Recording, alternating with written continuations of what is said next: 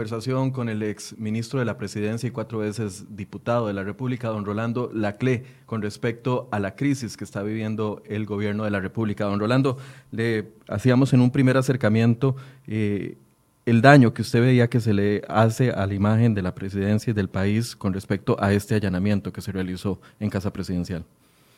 Sí, obviamente, ¿verdad? Como le digo, a mí me impactó mucho la noticia y presenciar el allanamiento que se hizo a Casa Presidencial, porque en mis largos años de vida ya nunca había presenciado una cosa parecida. Vea, este, me dolió porque no hay duda de que esto afecta la imagen del gobierno a nivel interno. Y si al gobierno le va mal, a todos los costarricenses nos va mal.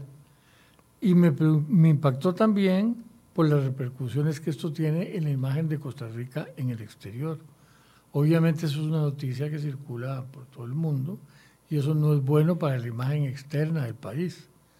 Yo me pongo a pensar qué pensaría un inversionista que pensara venir a Costa Rica a invertir en, determinado momento si presencia un hecho como el que sucedió, ¿verdad? un allanamiento a la casa presidencial en busca de pruebas por un eventual delito, allanamiento autorizado además por el más alto órgano penal del país, que es la Sala Tercera, y con la presencia de los magistrados de la Sala Tercera en el proceso.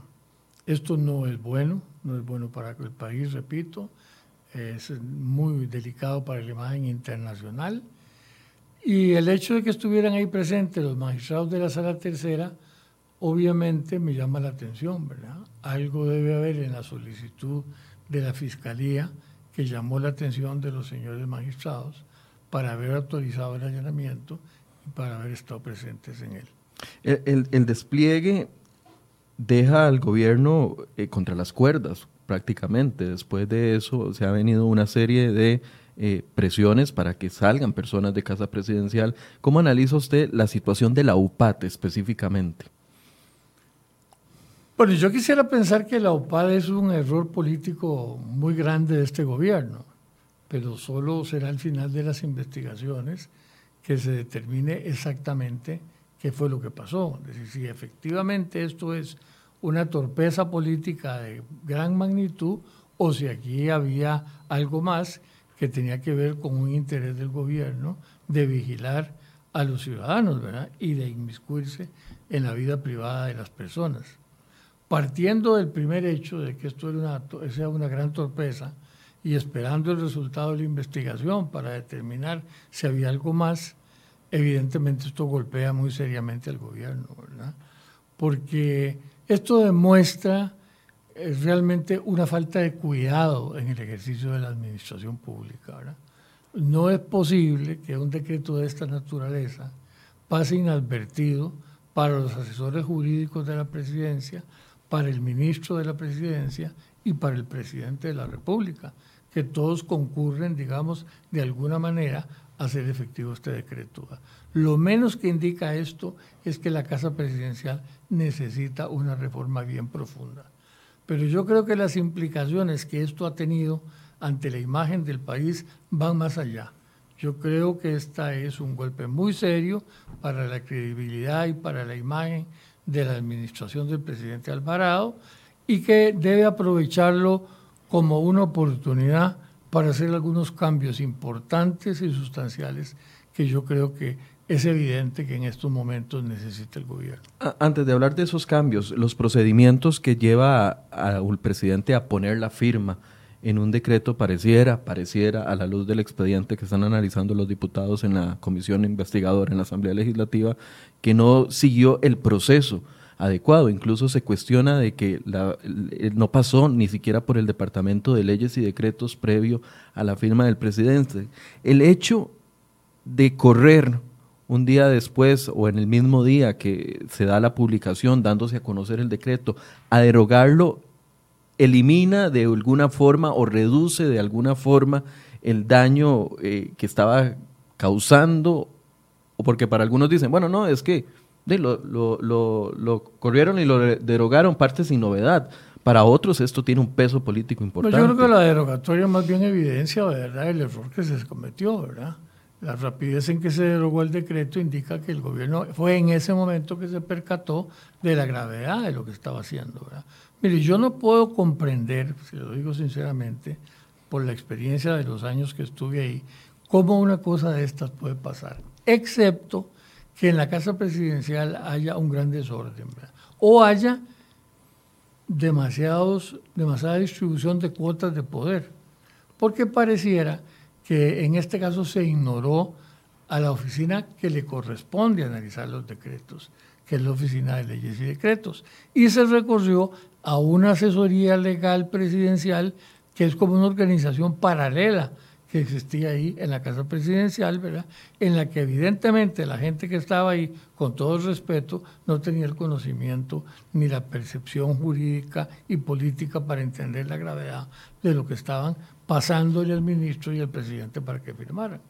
A mí me parece que esto demuestra mucha falta de experiencia en, estos, en este sector que contribuyó a la elaboración de este decreto y me parece que esto amerita lo que pareciera que el gobierno quiere hacer, ¿verdad? que es un poco reorganizar lo que está sucediendo en la Casa de Gobierno para que ahí impere más un poco el conocimiento, la profundidad en el análisis de las cosas, la tranquilidad y que se retome la madurez que se necesita para gobernar.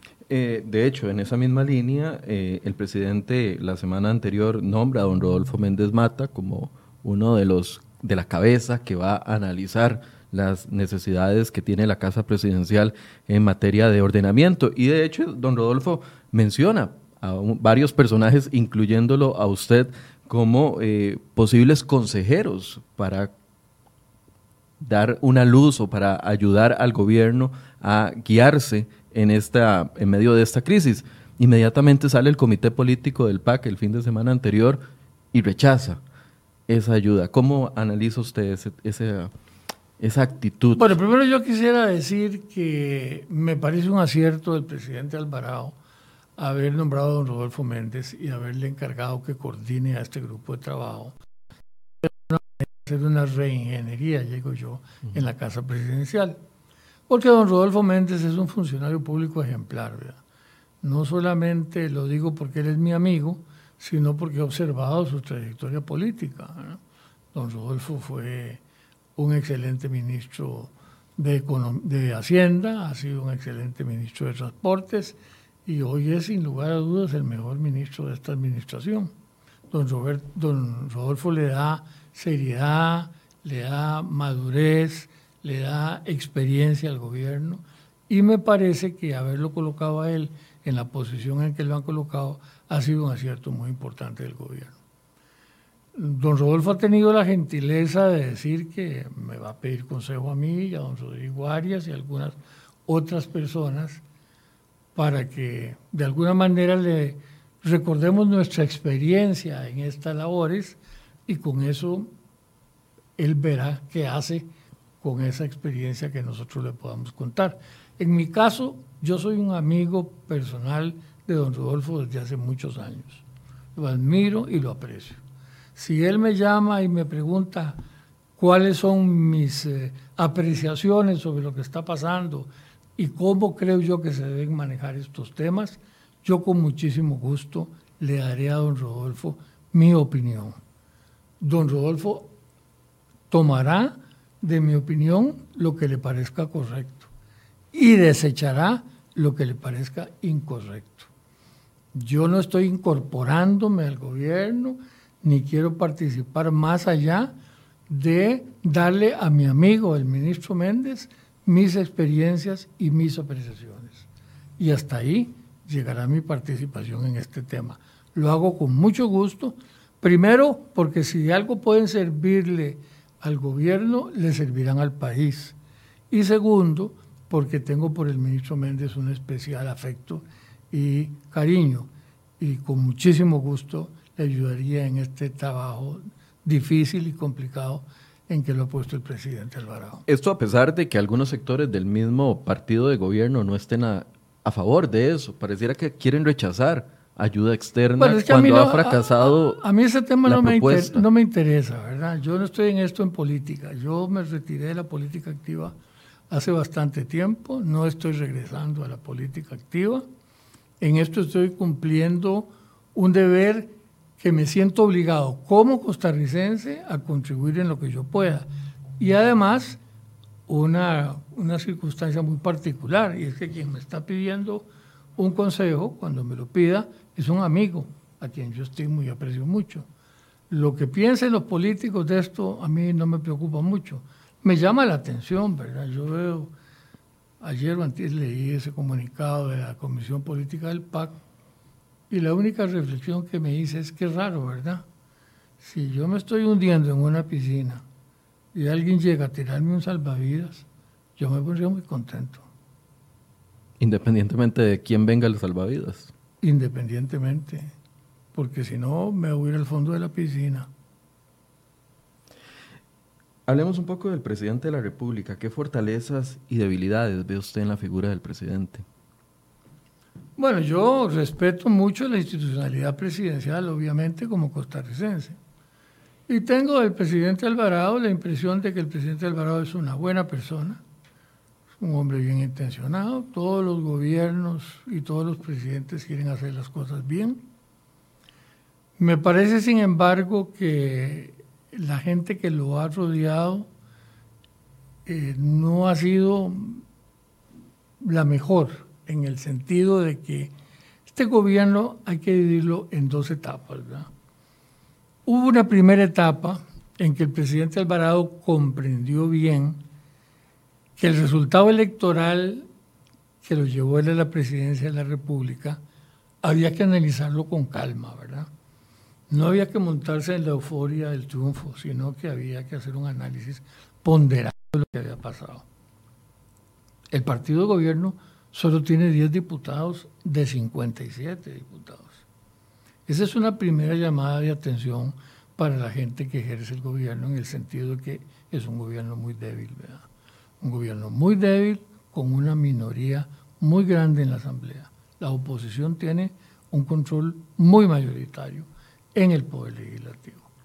Creo que entendiendo bien eso, el presidente Alvarado buscó al inicio de la administración un gobierno que llamó de unidad nacional y que tenía como propósito incorporar al gobierno gente de otros partidos y no solamente de otros partidos, de otros sectores de la sociedad, para que así el gobierno dé una imagen realmente de unidad.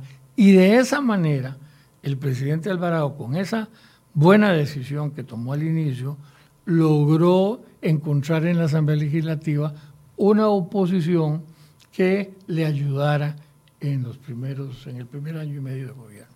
Prueba de ello la, aplicación del plan fiscal. Se, logró con eso aprobar, mire, una, una ley que tenía mucho rato de dar vueltas por la Asamblea. Yo estuve ahí cuatro veces y por lo menos en tres de esas cuatro me tocó ver pasar un plan fiscal sin posibilidad de aprobarse. Este se aprobó. Se aprobó fundamentalmente porque, bueno, el Ejecutivo le puso impulso al proyecto, le puso interés, lo apoyó decididamente.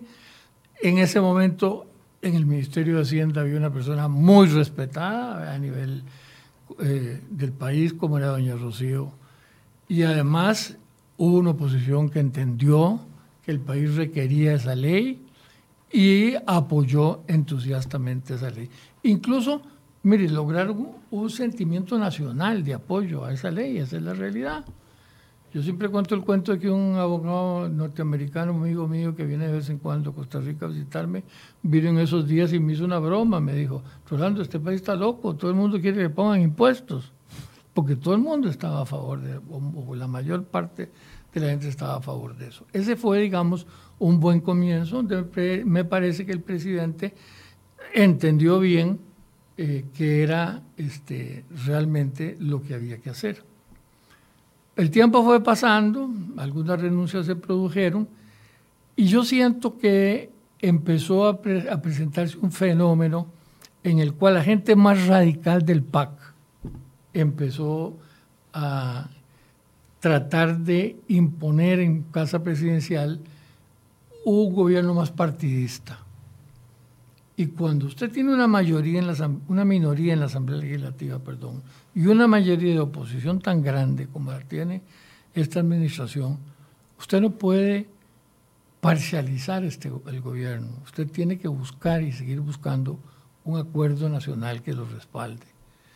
Yo siento que el presidente, y eso es una precisión muy personal mía, yo respeto lo que piensan los demás, pienso que el presidente debe buscar de nuevo aprovechando esta crisis momentánea que está viviendo la administración, debe buscar de nuevo un acuerdo nacional que lo respalde para que pueda en los próximos dos años hacer cosas importantes que el país está requiriendo. Si el gobierno no consigue nuevamente despertar un sentimiento de apoyo en el país, las cosas se nos van a complicar en los próximos dos años porque no se van a poder hacer las otras reformas urgentes que el país requiere. El país está viviendo un clima de desconfianza ahora. La parte más grave de todo lo que está pasando es que la gente no tiene confianza. Y cuando no hay confianza, no hay inversión. Y cuando no hay inversión, no hay empresas nuevas, no se fortalecen las existentes. Y la consecuencia de eso es no hay trabajo.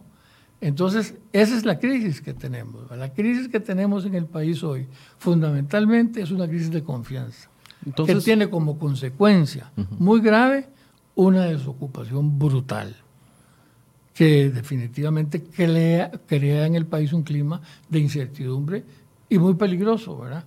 Porque eso trae después otras consecuencias graves, violencia, robos, eh, malestar y, el país no puede caminar así. Entonces el tema de la UPAD, simple y sencillamente, si se pudiera decir así, viene a abonar ya un problema mayor, que es el tema de la desconfianza que a pesar de la aprobación de una reforma fiscal, de a pesar de la aprobación de una ley como es la ley de huelgas, que para muchas personas iba a inyectar confianza en el empresariado y por ende poder reactivar la economía y eventualmente poder reactivar el empleo, este tema de la UPAD nada más viene a abonar haya un problema mayor que traía el, gobierno de la República. Creo que sí, ¿verdad? Yo creo que este tema de la, de digamos, hizo explotar un problema que ya se venía generando, ¿verdad?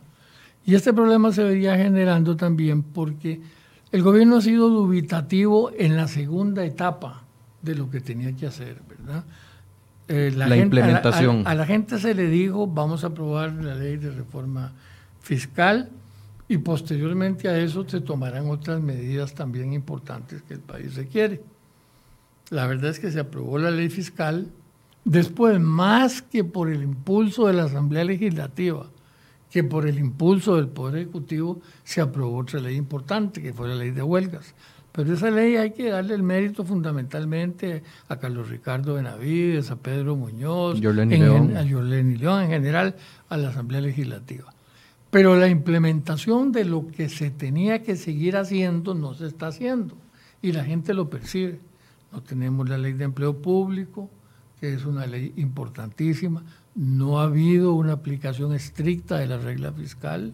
Yo creo que el problema de desconfianza de la gente empezó cuando vio debilidades en la aplicación de la regla fiscal. Ustedes se acuerdan que muy poco tiempo después de que se aprobó la reforma, eh, de, carácter tributario, empezaron a revelarse algunas instituciones contra la aplicación de la regla fiscal, que es un punto fundamental. Incluso con, la, con el aval de, las, de la misma Casa Presidencial, porque, por ejemplo, el caso de la Caja del Seguro Social y el acuerdo que firman los sindicatos con el ministro de la presidencia en ese momento, don Víctor Morales, y también el presidente de la caja, de que acuerdan de que no pueden aplicar la regla fiscal, ese fue ese fue el primer detonante. Ese fue una, un error brutal que se cometió en ese momento, porque ahí empezó la desconfianza de los costarricenses con el gobierno. ¿verdad? Yo no puedo concebir cómo una ley tan importante y un tema tan importante de esa ley como es la aplicación de la regla fiscal, el presidente permitió que se pusiera en duda y en debilidad con la firma de ese acuerdo, ¿verdad? Bueno, la rebelión no, fue no solo fue de la Caja del Seguro Social, después vino, imagínese usted, el Patronato Nacional de la Infancia a decir que ellos tampoco iban a aplicar la regla fiscal. y después vinieron las municipalidades. Y cuando usted permite que las cosas se desborden, todo el mundo se desborda. Y después vino también el Poder Judicial. Entonces, al final, la regla fiscal íbamos a cumplir usted y yo, pero nadie más, ¿verdad? y eso, claro, que un clima de desconfianza muy grave en el país. Que el gobierno no paró a tiempo, ni con la energía que debió haberlo hecho. El presidente debió haber destituido algunas de las gentes que se rebelaban al cumplimiento de la regla fiscal para demostrarle al país su voluntad absoluta e inequívoca de cumplir con ese, con ese concepto. No lo hizo y yo pienso que ahí empezó el gobierno ¿verdad? a tener un clima de desconfianza que se fue aumentando y que por supuesto con los hechos de los últimos días se ha hecho mucho mayor, ¿verdad? Cuando hablábamos de, cuando yo le preguntaba sobre fortalezas y debilidades, usted empezó dándonos esta explicación de las dos etapas que ha visto en, el año y 10 meses, 11 meses, 10 meses que lleva don Carlos Alvarado. No hemos hablado mucho de debilidades y ahorita que usted me menciona que el presidente tuvo que destituir, hasta el momento el presidente no ha destituido a nadie por ninguno de los escándalos. No pasó con el tema de la caja del Seguro Social, no pasó con el tema de la Junta de Protección Social, cuando la Junta de Protección aplicó finalmente la regla fiscal hasta escasos días después, antes de un, uno de los escándalos, no pasó cuando la Contraloría dijo fuertemente que el acuerdo firmado no era el adecuado, no pasó en el caso de la UPAT. Todavía tenemos incluso un viceministro que durante un mes va a seguir en casa presidencial sin poder dar explicaciones porque acordó no expresarse con respecto a ese tema. Le falta carácter al presidente para tomar decisiones fuertes. yo no comparto esa actitud del presidente, ¿verdad? pero, pero ¿cómo se llama? Obviamente yo siento que el nombramiento de don Rodolfo y la, integración de este nuevo grupo que, que ha hecho el presidente me da la sensación, ¿verdad? Yo no conozco lo que pasa en casa presidencial porque estoy muy lejos de ellos, pero me da la sensación de que el presidente ha entendido la cosa y, ¿cómo se llama? Y está dispuesto a hacer una rectificación. A, mí me parece que el presidente debió haber destituido a alguna gente. Ya, destituir siempre es desagradable, pero hay que hacerlo. Pero es que lo debilita, el hecho de no, de no tomar la decisión son cosas que hay que hacer. Mire, a mí me sorprende, por ejemplo, que le hayan aceptado la renuncia, porque no destituyó a nadie, pero le aceptó la renuncia al ministro Morales, le aceptó la renuncia al viceministro de Planificación, ¿eh? pero dice que va a reacomodar a los culpables directos, pareciera, del tema de la OPAD. Y ellos sí los va a acomodar en otras instituciones de gobierno, cuando ahí hay unos responsables directos de este grave error que tiene el gobierno en una situación muy difícil. Entonces me parece que eso no está bien. En el gobierno hay determinados momentos en que a uno le duela porque son sus amigos y sus compañeros, hay que proceder a hacer despidos, ¿verdad? A nosotros nos tocó en la administración del presidente Calderón a tomar algunas decisiones fuertes, pero se tomaron porque era lo que le convenía en ese momento al país y, a la, y al manejo del gobierno, ¿verdad? ¿Cuáles cree usted que son los errores de estrategia política que se han cometido hasta el momento? Bueno, en materia de estrategia política que el gobierno ha fallado siempre, ¿verdad? Es decir, yo siento que si algo le ha faltado al gobierno es políticos que le ayudaran al presidente, ¿verdad?, en proyectar una imagen mejor de la administración. El otro día alguien me preguntó qué era lo que yo creía que faltaba. Yo creo que faltan canas en la Casa Presidencial. Canas. Cuando digo que faltan canas, digo que falta experiencia falta gente con experiencia. El país no se puede la juventud tiene grandes virtudes. Eh, yo admiro la juventud de Costa Rica porque es una juventud preparada, estudiosa, pero hay una cosa que la dan solo los años, la tranquilidad, la madurez, el reposo para tomar las decisiones. Y me parece que en esta administración no hay suficiente gente que tenga esas condiciones. Eh, hay demasiada, tal vez, juventud en la Casa Presidencial, eso está bien. Está bien en el tanto y cuanto se pueda nivelar con un poco también de experiencia, de gente vieja que tenga recorrido, que haya pasado por estas cosas y que pueda aportar experiencia. yo desearía que de esta crisis salga una combinación para el manejo del país en que haya una participación muy importante de la juventud, porque eso es clave y fundamental, pero también muy importante de la gente de, de edad que puede aportar un poco de madurez y de análisis frío y tranquilo las cosas del país. Bueno, dos figuras con canas que salieron, doña Rocío Aguilar y don Rodolfo Pisa, y después de eso se ha venido una seguidilla de errores, incluso en procedimientos que uno pensaría de que no se dan. El hecho de enviar un, eh, un, un, un, decreto, incluso vía correo electrónico, ni siquiera por un oficio, el hecho de irrespetar o no darle el procedimiento adecuado con otra institución del Estado como es el Mideplan. Esos errores... Yo, yo, parto de decirle que me parecía que si efectivamente lo que se estaba buscando era conseguir información para hacer política pública, ese decreto no tenía ningún sentido ni ninguna necesidad, porque existen mecanismos en la administración pública para poder obtener esa información y aplicarla en el ejercicio de política pública. Mi plan lo debió haber hecho, nunca debía estar esa oficina en la Casa Presidencial. Y me parece que ese decreto revela exactamente la falta de lo que yo le estoy comentando.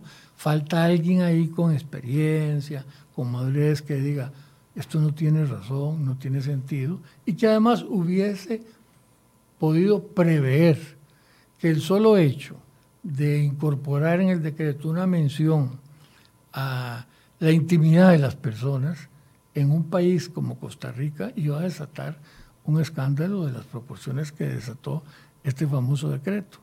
Yo creo que fundamentalmente eso es por eso, porque falta gente más reposada y con más madurez en la Casa Presidencial. Esa falta es la que lleva al gobierno de la República a estar en una crisis tan fuerte, incluso antes de cumplir sus primeros dos años en gobierno. Sabemos que todos los gobiernos atraviesan su propia crisis, el gobierno de Luis Guillermo con el tema del cementazo, el gobierno de doña Laura Chinchilla con el tema de la trocha, el gobierno de don Oscar con el tema del plan escudo y el TLC. O sea, todos los gobiernos pasan sus crisis. El hecho de que este se presente tan temprano en la administración le va a pasar la factura en los próximos dos años.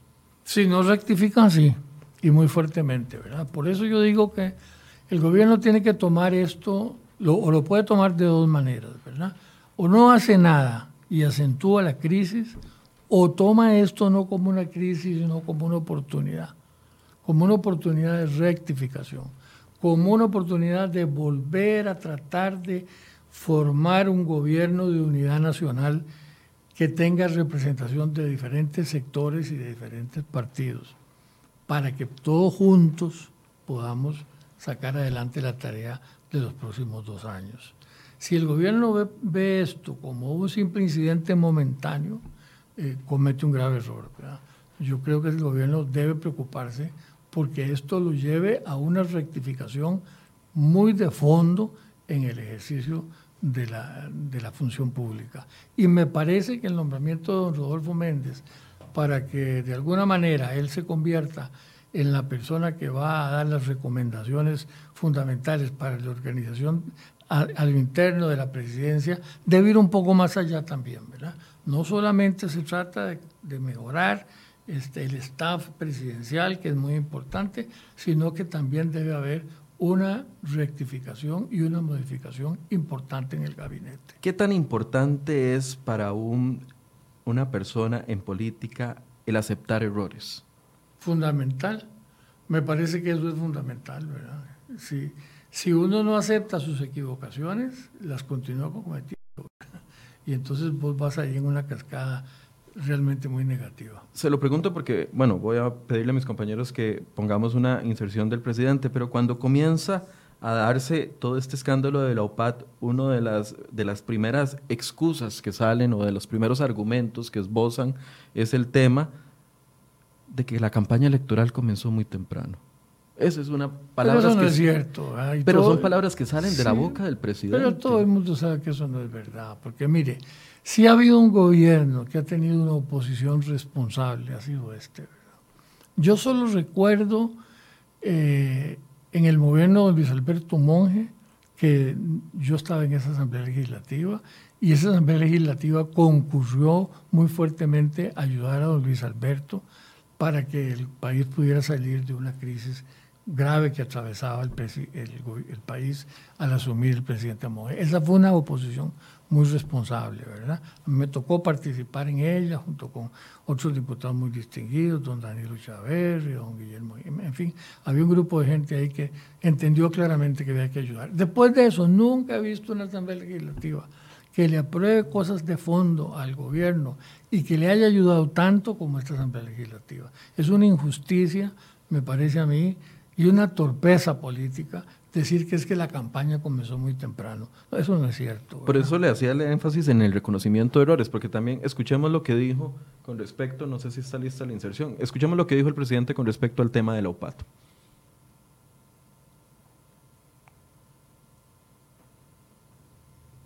Desde días atrás, la operación de todo lo relacionado con datos e información se ha detenido. No hay ningún funcionamiento de eso ya y ese grupo de trabajo ya no genera trabajos en presidencia. Casualmente, parte del pedido al equipo es plantear cómo debería ser esto replanteado ante la ciudadanía con mecanismos de diálogo, con protocolos y con otro tipo de salvaguardas que generen la confianza, porque, como hemos también manifestado, el análisis de datos, de información, es clave para hacer buena política pública. Como país, no podemos renunciar a hacer algo bueno. Necesitamos que nuestras instituciones evacúen las dudas que existen. También necesitamos generar ese proceso claro, pero como país no podemos renunciar a usar herramientas válidas para el análisis de datos, porque eso es bueno para la gente. Yo no veo una aceptación del error de la OPAT, no veo una aceptación del error de atribuirle este tema a una campaña política temprana. Le hace falta al presidente humildad para aceptar sus errores y los de su gobierno. Bueno, yo no quisiera calificar así al presidente de la República, ¿verdad? Yo soy, yo soy muy respetuoso de la institucionalidad de la presidencia, que me parece que eso es importante para el país. Pero obviamente no deseo profundamente que el presidente comprenda que esto ha sido un grave error, ¿verdad? Y lo admita como tal. Eso sería uno de sus consejos. Yo creo que sí, definitivamente esto hay que admitirlo como lo que es un gran error, un gran error que ha debilitado muchísimo al gobierno. Y si el gobierno no entiende eso, está perdido. Lo que tiene que hacer es, me parece lo que está empezando a hacer, porque parto de la premisa de que el nombramiento de don Rodolfo eh, es un poco el reconocimiento de ese error y la necesidad de que alguien con experiencia pues eh, llegue a dar unos consejos más profundos en la, en la presidencia. Yo eso es lo que deseo, ¿verdad? Me sentiría como costarricense muy triste si el gobierno no entiende lo que le está pasando. Cuando yo le decía que se, se han dinamitado puentes, por ejemplo, obviamente usted es una persona madura que tiene una visión y ya me dijo, no me importa lo que piense el, la parte política, yo daré el, el consejo que se me pida, pero en otros aspectos a veces eso, esos mensajes golpean más fuerte a otros sectores. Y quiero poner, para fundamentar la pregunta que le voy a hacer, la pregunta es si usted ve con claridad la visión económica que tiene el PAC para el país. Pero quiero poner un par de ejemplos de lo que yo he visto aquí en la mesa de enfoques de que los sectores reclaman. El tema de la confianza es el gran general, pero reclaman acciones específicas, palabras específicas, momentos específicos del gobierno que los sienten contradictorios con la visión que se tenía al inicio sobre el tema de aprobar una, una reforma fiscal, aprobarla y cumplirla, como decía doña Rocío Aguilar, al pie de la letra y eventualmente poder ir marcando una curva en el cambio de lo que es nuestra deuda y el pago de intereses, etcétera, etcétera. Pero cuando viene el nuevo ministro de Hacienda y en su primera declaración dice, vamos a levantar el secreto bancario. Y el mismo presidente Y, el ministro lo dice sin un proyecto de ley, lo dice sin, un, sin una propuesta específica, sin una explicación a los sectores productivos de por qué ven que eso es una necesidad y lo tira al aire. Eso es solo un ejemplo. Pero han surgido muchos otros ejemplos que han dado reacciones que han golpeado al sector productivo. ¿Usted ve una visión económica clara para el país por parte del gobierno PAC? La vi en el principio, ¿verdad? Cuando estaba doña Rocío en el ministerio, este, y por supuesto en el presidente del Banco Central, que me parece que es una persona de grandes condiciones, sentí que el gobierno tenía una, una, claridad sobre cuál era el rumbo económico, que en materia económica se le iba a dar al país. Ahora, recientemente, he perdido un poco esa, esa visión, ¿verdad? Porque es evidente que en el gobierno hay diferentes sectores, ¿verdad? Yo tengo la impresión de que el presidente se matriculó al inicio con esta tesis, pero que las presiones de las áreas del sector radical del PAC ¿verdad?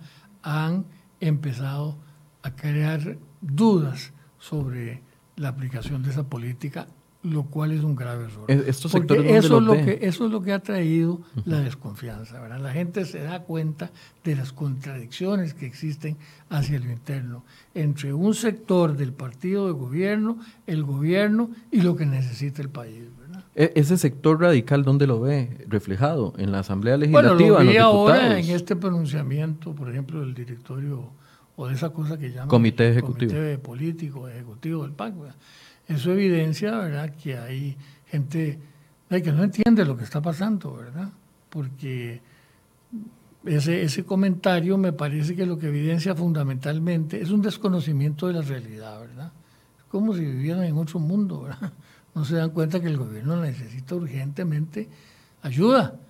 Y el gobierno necesita ayuda porque es importante que al gobierno le vaya bien. Yo no entiendo cómo es que ellos quieren hacerle daño al gobierno, al gobierno de su propio partido, con esas posiciones radicales.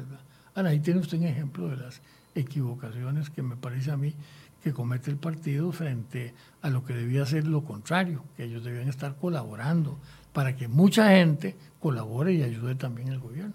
Don Rolando, ¿usted ve conveniente que la salida de don Víctor Morales Mora de la Casa Presidencial eh, o, lo ves suficiente, solo la salida y el regreso a la Asamblea Legislativa en un ambiente tan complicado que se aferre a su curul. ¿Ve, conveniente eso? Usted fue diputado y también fue ministro de la, de la presidencia. Después de las fricciones que se dieron en esta relación tan corta y tan, y tan tóxica, para usar una palabra que ahora se utiliza mucho entre relaciones personales. Bueno, cuando nombraron a don Víctor en el ministerio, yo me sentí complacido, quiero confesárselo, ¿verdad? Porque Víctor es una persona con trayectoria política, con experiencia, con, condiciones personales. Eh, solo tuve una preocupación, que lamentablemente se me cumplió, y es que hubiera con la llegada de Víctor a la presidencia, una tendencia a hacer más PAC este gobierno. Y yo creo que el problema fundamental radica en eso, ¿verdad? El gobierno ha sido haciendo más PAC y menos unidad nacional. Y eso hay que corregirlo. Hay que corregirlo pronto. ¿Y ve conveniente que se mantenga en la Asamblea Legislativa? Bueno, él es un hombre que se ha movido en ese campo y, como se llama, me parece que Personalmente ahí tiene todo el derecho de regresar. Espero que en la Asamblea Víctor retome lo que le está haciendo falta a la Administración en el Ejecutivo y él no pudo cumplir, lo cumple en la Asamblea y es buscar un clima de mayor armonía y de mayor entendimiento con la oposición.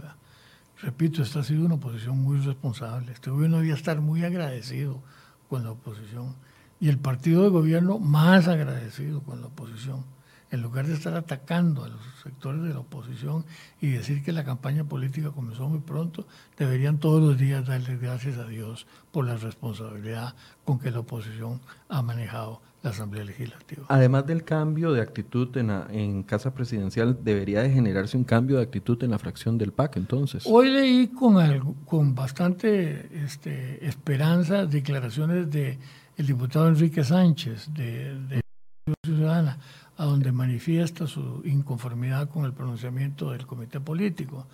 Me parece que eso contribuye a que en la Asamblea se restablezca un clima de armonía muy necesario. Necesitamos aprobar leyes importantes que están ahí pendientes. Necesitamos sacar adelante los empréstitos. La Asamblea tiene que estudiarlos a fondo, analizarlos con cuidado, pero si son buenos hay que aprobarlos. Los, los empréstitos van a conseguir el propósito que se persigue de que eliminemos deuda cara por deuda más barata. Creo que fundamentalmente eso hay que hacerlo con los empréstitos. Dentro de las circunstancias que vive el mundo en este momento, ¿verdad? Y la situación de la imagen del gobierno que tienen estos días, me parece que salir a vender unos bonos ahora no va a ser muy atractivo para los mercados internacionales y dudo mucho de que los intereses de esta nueva venta, si es que se deciden a vender este año otro poco de eurobonos vaya a salir barata. ¿ah? Me parece que va a salir cara y no tiene sentido ¿verdad? seguir eh, produciendo deuda cara. Me parece que los empréstitos, por lo tanto, son muy importantes. Hay que entrarle a la ley de empleo público, pero una ley de empleo público buena, con fondo, con sustancia. Y hay muchas cosas más que hacer. Hay que cuidar estos próximos dos años para que haya la armonía que hasta ahora ha habido, digamos, relativamente en la Asamblea y podamos cumplir con la segunda parte de este gobierno con resultados positivos. Eso le sirve a Costa Rica. Eso ya usted se me adelantó, pero no importa, sigamos sobre esta línea. ¿Qué acciones concretas ve usted necesarias para la recuperación de la confianza, para un acercamiento no solo con las fracciones de oposición, sino para un acercamiento con los sectores productivos. Cuando ha venido aquí don Enrique Egloff de la Cámara de Industrias, cuando ha venido aquí doña Yolanda Fernández de la Cámara de Comercio, cuando ha venido la Cámara de Construcción, eh, todos parecieran tener un mismo pensamiento. No hay forma de que el puente sea lo suficientemente sólido para atrevernos a dar el paso. Bueno, yo creo que el gobierno tiene que hacer, además de una reorganización interna, que yo eso insisto en que debe producirse. Cambio de ministros, cambio de viceministros. Absolutamente, debe haber una organización de verdad. Una, reunión, una reorganización que el país vea como una rectificación importante. ¿verdad? Eh, hay algunos ministros que se pueden quedar, algunos son buenos, pero hay algunos que necesariamente hay que cambiarlos. Además de eso, hay que hacer acciones, acciones concretas. El gobierno tiene que tener un solo discurso. ¿verdad?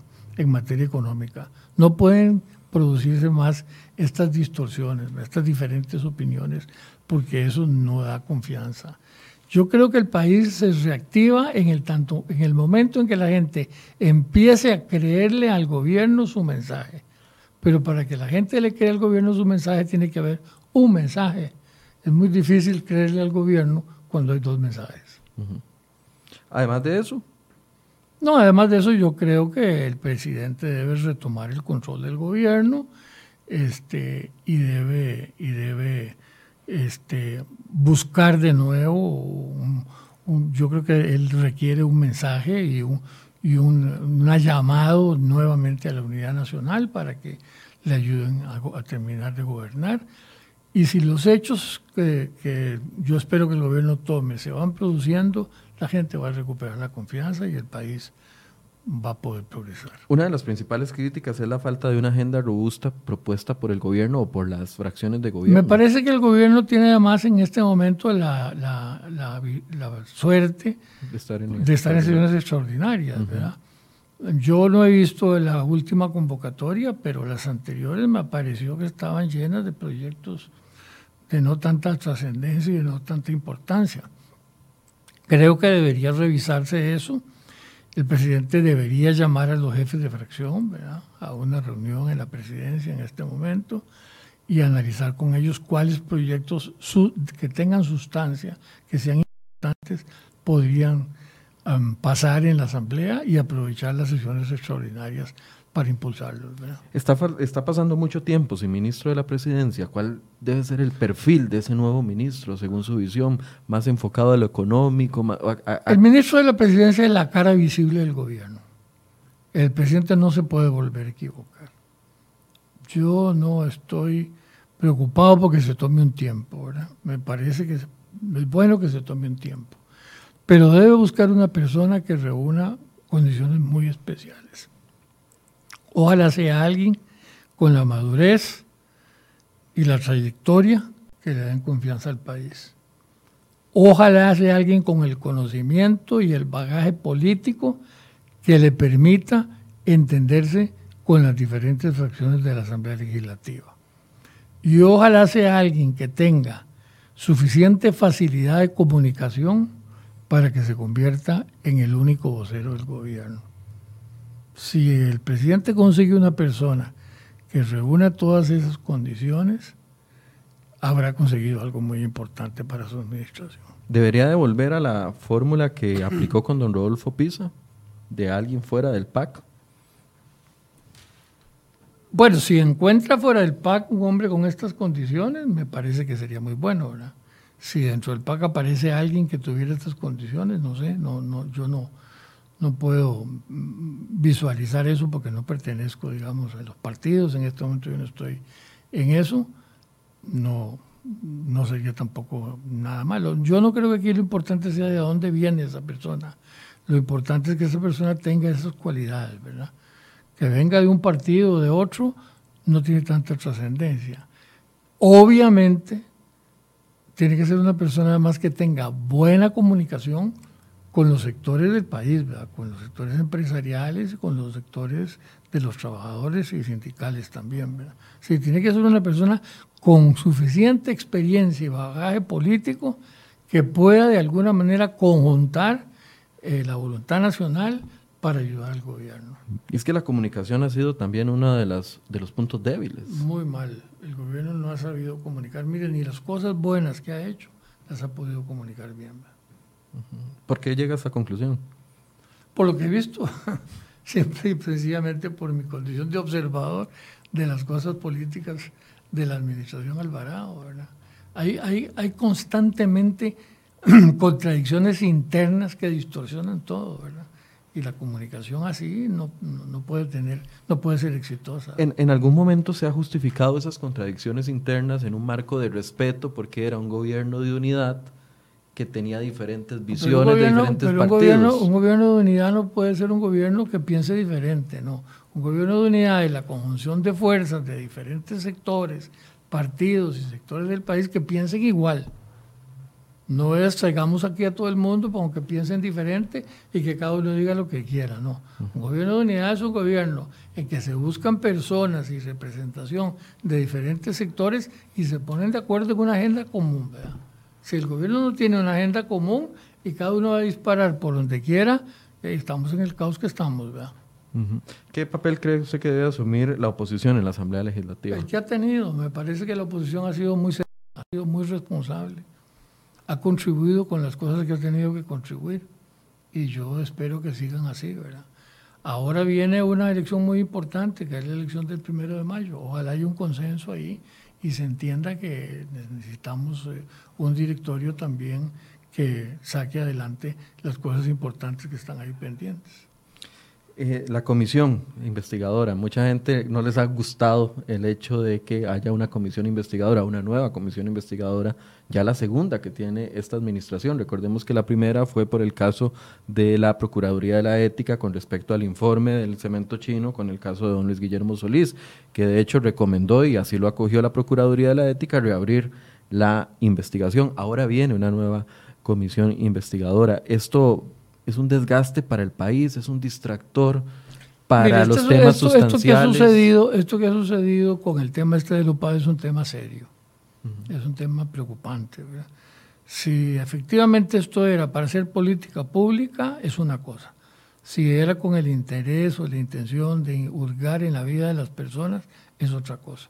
Me parece que la Comisión Legislativa es buena. Es buena en el sentido que puede ayudar a aclarar bien a la opinión pública del país qué fue realmente lo que pasó ahí. Yo espero que la comisión actúe con responsabilidad, con seriedad, con sensatez. No se trata de hacer escándalos, sino de investigar qué es lo que pasó y le puedan decir al país claramente qué fue lo que sucedió. Es muy importante que el país sepa qué fue lo que realmente pasó con la UPA. ¿Usted además de dar consejos estaría dispuesto a algún otro tipo de colaboración? no, no, de ninguna manera, no. Yo, yo me limitaré a darle mi opinión a don Rodolfo Méndez, específicamente, ¿verdad? Porque don Rodolfo es quien ha dicho que nos va a preguntar a don Rodrigo y a mí y a otras personas nuestra opinión para la reorganización que se le ha encomendado. Por mi relación personal con don Rodolfo, por el afecto que yo le tengo y la amistad que le tengo, yo con mucho gusto le voy a dar mis opiniones. Les repito, él aceptará esas opiniones lo que le parezca bueno y desechará lo que le parezca malo. Pero hasta ahí llega mi intervención, ¿verdad? Yo no, no estoy pretendiendo este, influir en nada más ni participar de nuevo en, en la política ni en la administración pública. Yo estoy retirado de la actividad política permanente, sigo las preocupaciones lógicas que como ciudadano tengo sobre el futuro de mi país, pero como diría don Ricardo, tengo otros pastos donde pastar. Ricardo Jiménez. Eh, una conclusión, don Rolando.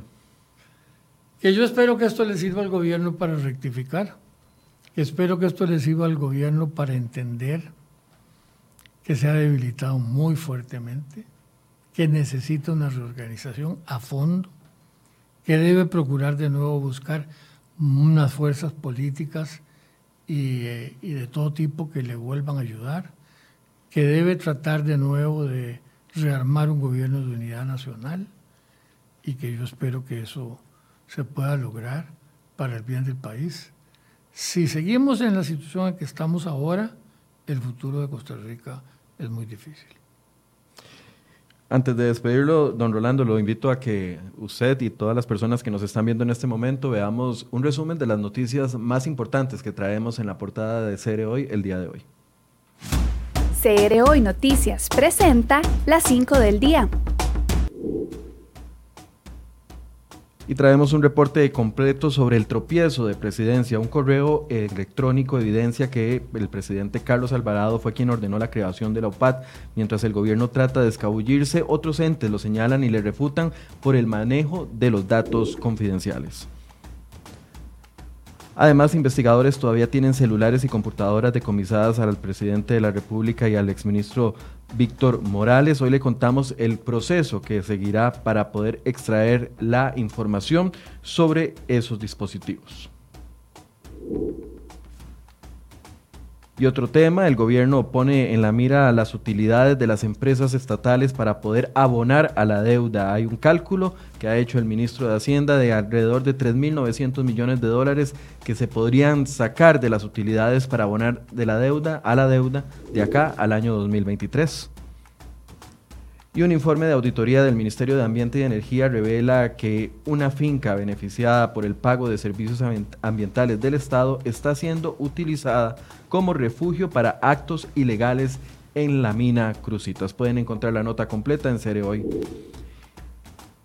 y además nueve casos confirmados de coronavirus COVID-19 en el país. Autoridades piden extremar las medidas de limpieza y desmienten que se hayan cancelado las lecciones. Hoy a las 12 mediodía el gobierno va a dar una conferencia de prensa en Casa Presidencial al respecto, actualización de los datos y de las medidas que se irán tomando en los próximos días.